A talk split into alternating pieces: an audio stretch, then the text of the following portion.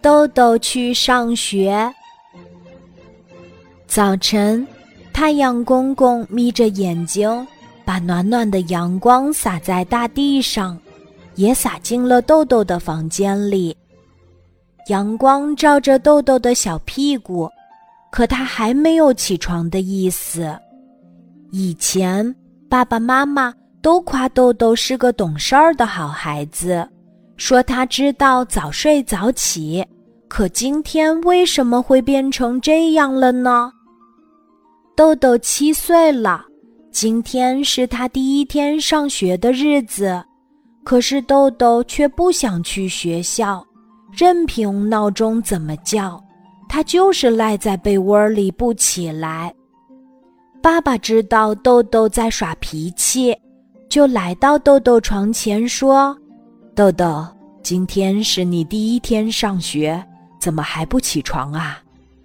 豆豆从被子里伸出圆圆的小脑袋，撅着嘴说：“爸爸，我不想去上学。隔壁的小哥哥说，上学不能玩玩具，不能吃零食，上课也不能说话，多难受呀！”爸爸摸着豆豆的头笑了。可是，隔壁的小哥哥不也说了上学很有趣吗？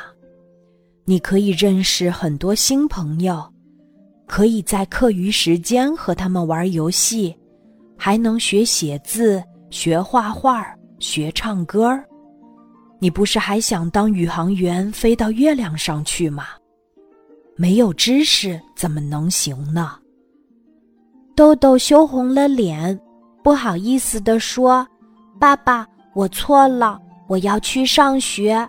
以后我还要当宇航员，飞到月亮上去。”从此，豆豆每天都按时起床去上学，学习可认真了，大家都夸他是个爱学习的好孩子。